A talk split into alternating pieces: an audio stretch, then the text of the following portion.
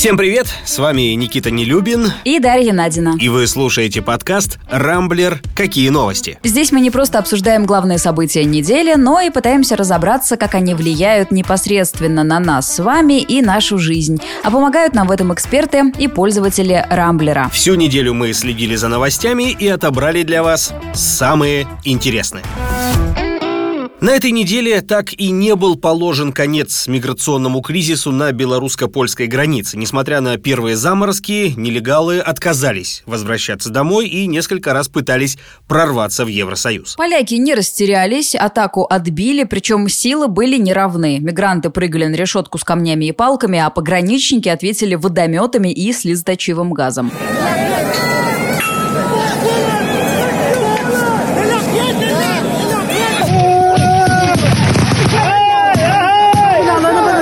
Не обошлось без пострадавших, причем с обеих сторон. Э, кто-то из беженцев, как они себя называют, прорваться все-таки смогли, прошли э, там какими-то окольными тропами лесными, но уже на территории Польши отловили несколько десятков человек, а остальные в четверг после обеда переместились в транспортно-логистический центр, расположенный в полутора километрах от границы. Его там обустроили белорусские власти. Об этом рассказал корреспондент Арти Константин Придыбайло, который всю неделю работает на месте событий. Это огромное помещение помещение, да, это склад, им э, выдали палеты деревянные, чтобы они не, хотя бы не спали на бетонном полу, подложили эти деревянные палеты, так теплее, безусловно. На э, стеллажах склада строят, построили уже двухъярусные импровизированные кровати тоже на этих палетах.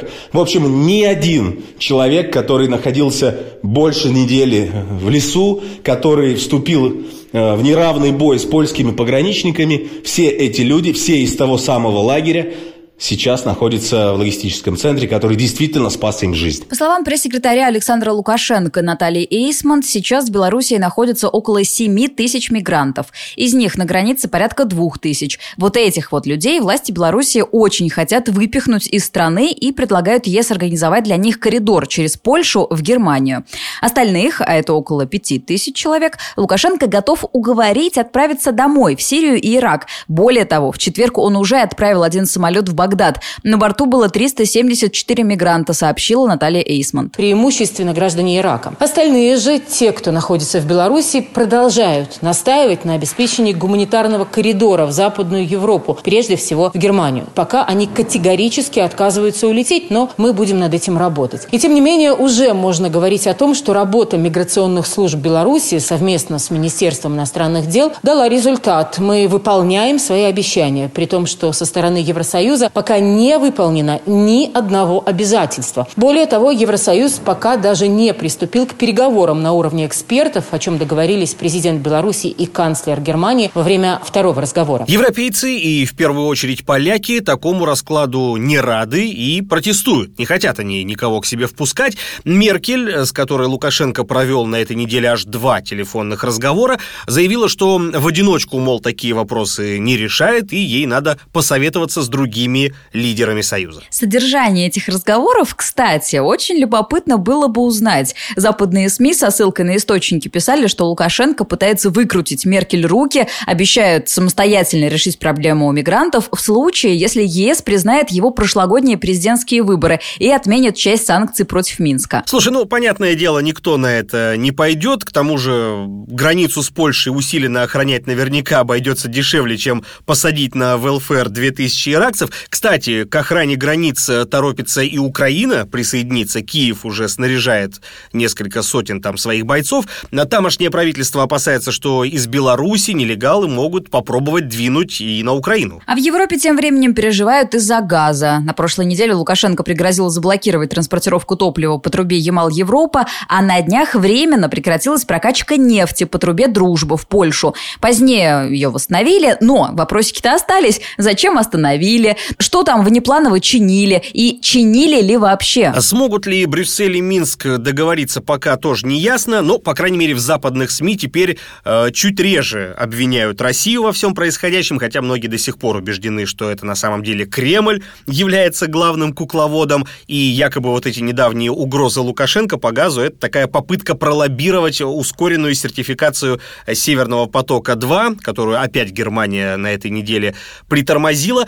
Труба ведь ведь идет из Выборга прямиком в Европу по дну моря, и на ее пути нет всяких истеричных транзитеров. Пока политики спорят, а СМИ нагнетают, сами белорусы начали посмеиваться, кажется, над происходящим. На днях э, в сети появилась реклама одного хозяйственного супермаркета. Там двое польских пограничников удивляются, почему мигранты сменили направление и бегут из Польши в Белоруссию. Оказалось, что за покупками. Яцек, не Яцек, я не понимаю.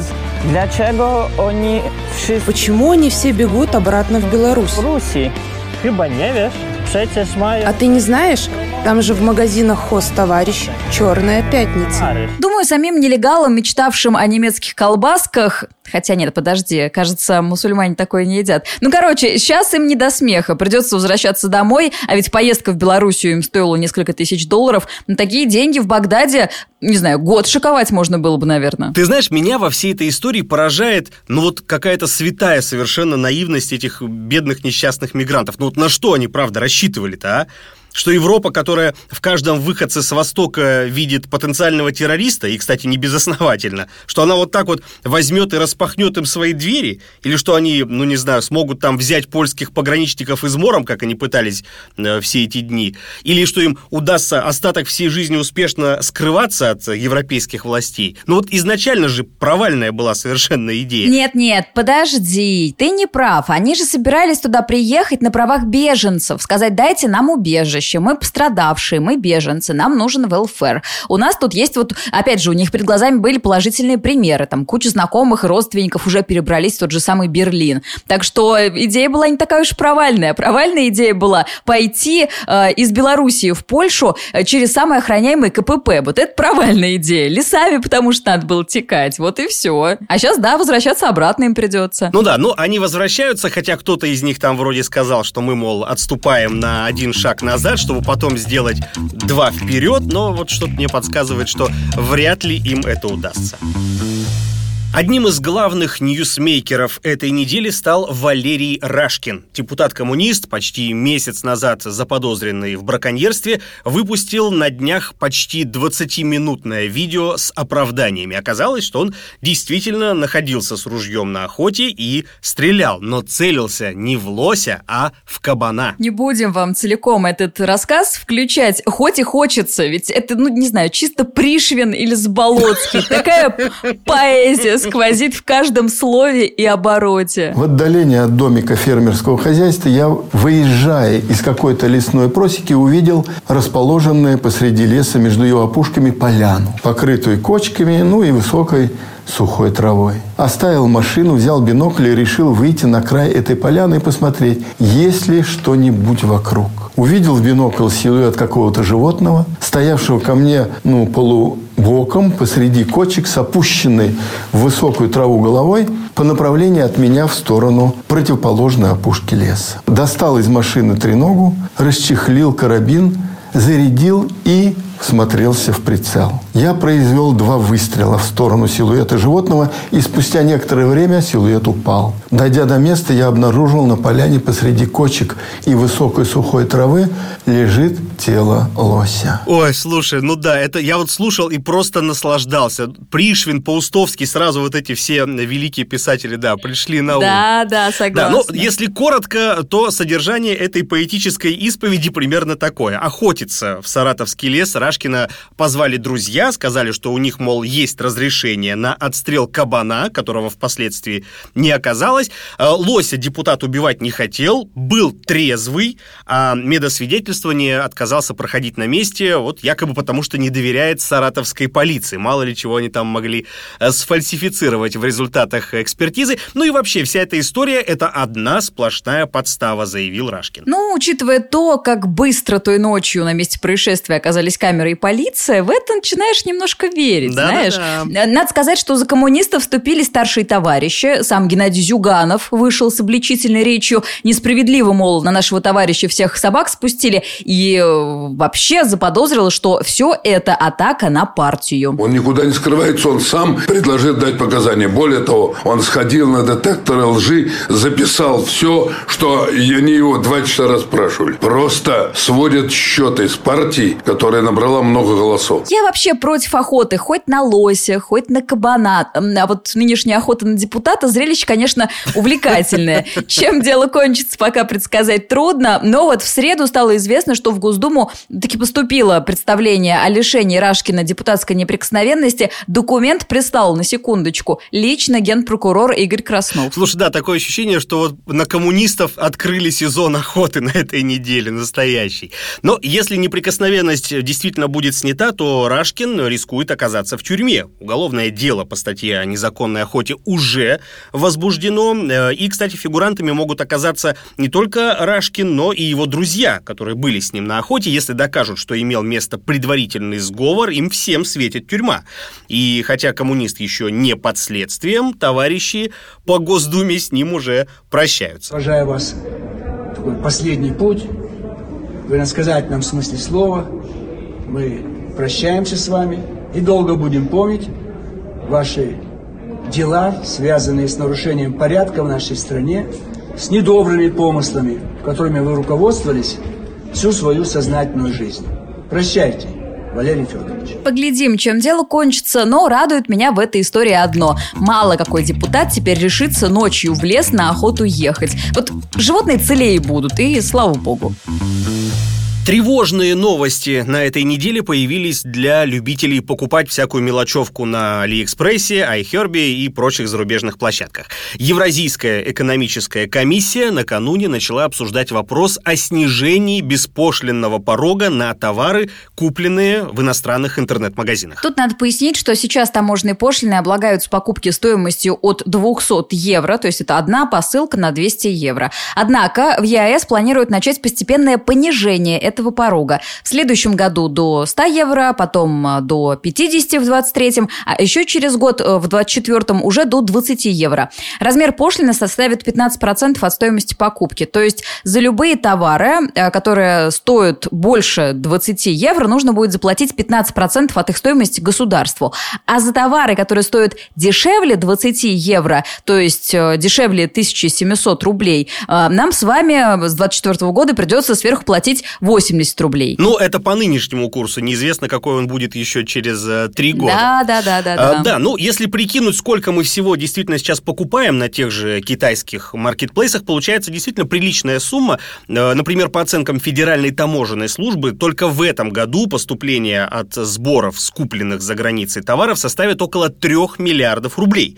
Но, судя по всему, в Евразийском экономическом союзе посчитали, что как-то э, маловато мы платим в бюджет, поэтому хорошо бы бы стрясти с нас в 10 раз больше. Ну, пока еще окончательно не решили. Ты же сам сказал, вопрос только обсуждаются. Но в том, что это произойдет, я лично не сомневаюсь. Тем более, что этот беспошлиный порог снижают уже не в первый раз. До 2019 года он составлял 500 евро на посылку, а еще раньше вообще 1000. Так что, похоже, в скором времени нам придется всем дополнительно раскошелиться, потому что по статистике больше 90% всех международных почтовых отправлений в Россию как раз приходится на посылки стоимостью в 15-20 евро и чуть выше. И тут надо сказать, что это ведь далеко не единственный минус э, всей этой затеи, потому что, во-первых, эксперты совершенно справедливо опасаются, что очередное снижение беспошлиного порога подстегнет э, черный рынок, плюс э, издержки дополнительные понесут таможенники, почта, поскольку им придется контролировать, проверять лишний раз вот эти все международные посылки, а это десятки миллиардов рублей, причем каждый год.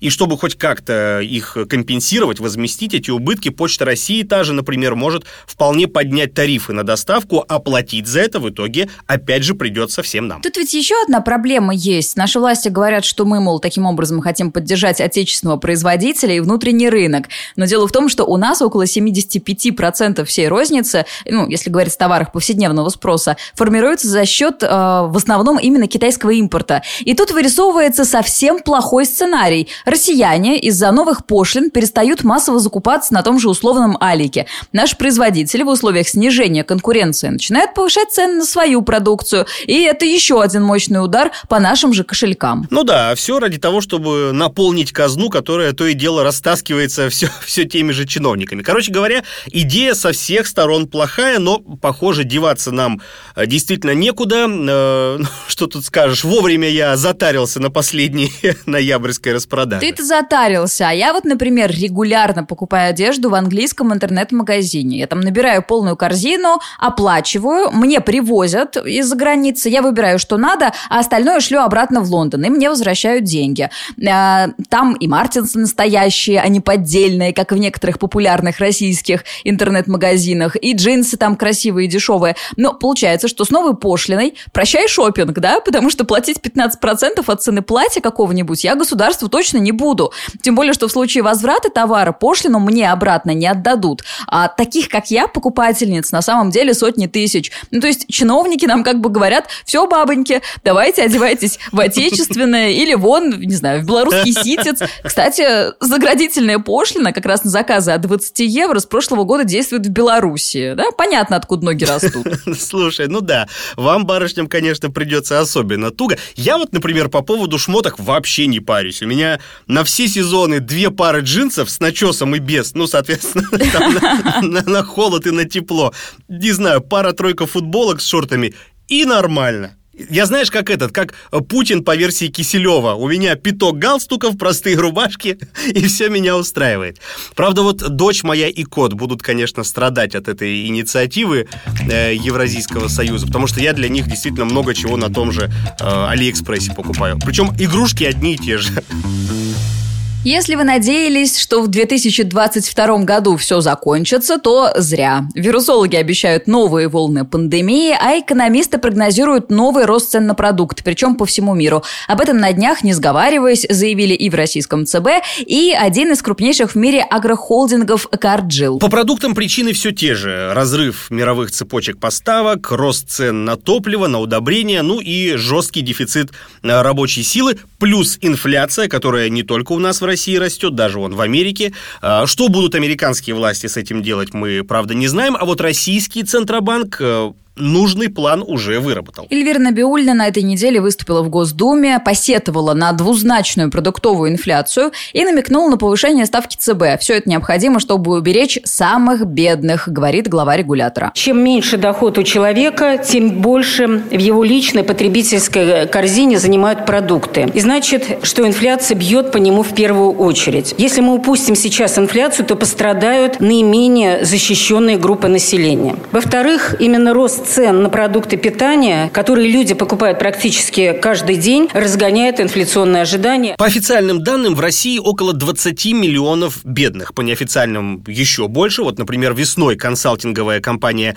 «Финэкспертиза» подсчитала, что каждый четвертый в нашей стране очень сильно э, экономит. 36 миллионов человек имеют доход ниже 60% от медианного, а медианная зарплата в России 32 с половиной тысячи. Вот и, что называется, считайте. Да, но поможет ли повышение ключевой ставки вот этим людям? Повышение ставки, оно ведь значит подражание денег. Кредит взять станет дороже, что частному лицу, что предпринимателю. То есть, по сути, повышение ставки приведет к тому, что люди будут тратить еще меньше. Есть будут меньше. Инфляцию это, конечно, замедлит, но жизнь простого человека-то сделает еще безрадостнее. Согласен. Серьезный вклад в инфляцию и слабый рубль тоже вносит, потому что ведь российские производители в погоне за валютой стремятся стремятся активнее продавать товары западным покупателям. Напоминает об этом социолог Алексей Рощин. Мировая инфляция, она проецируется внутрь нашей страны. А если говорить проще, то наши производители всеми правдами и неправдами сейчас стараются все излишки и даже не излишки продовольствие, какое только есть, стараются отправлять на продажу на Запад. Почему? Потому что там, во-первых, продажа за валюту, и, во-вторых, там и даже и без этого а все равно получается выгоднее. А раз выгоднее, то, как говорится, а, капиталист сделает все, чтобы получить больше денег за свой товар. Вообще ощущение, что мы в каком-то колесе. С 2014 года, когда резко обвалился рубль, становится только хуже и тяжелее.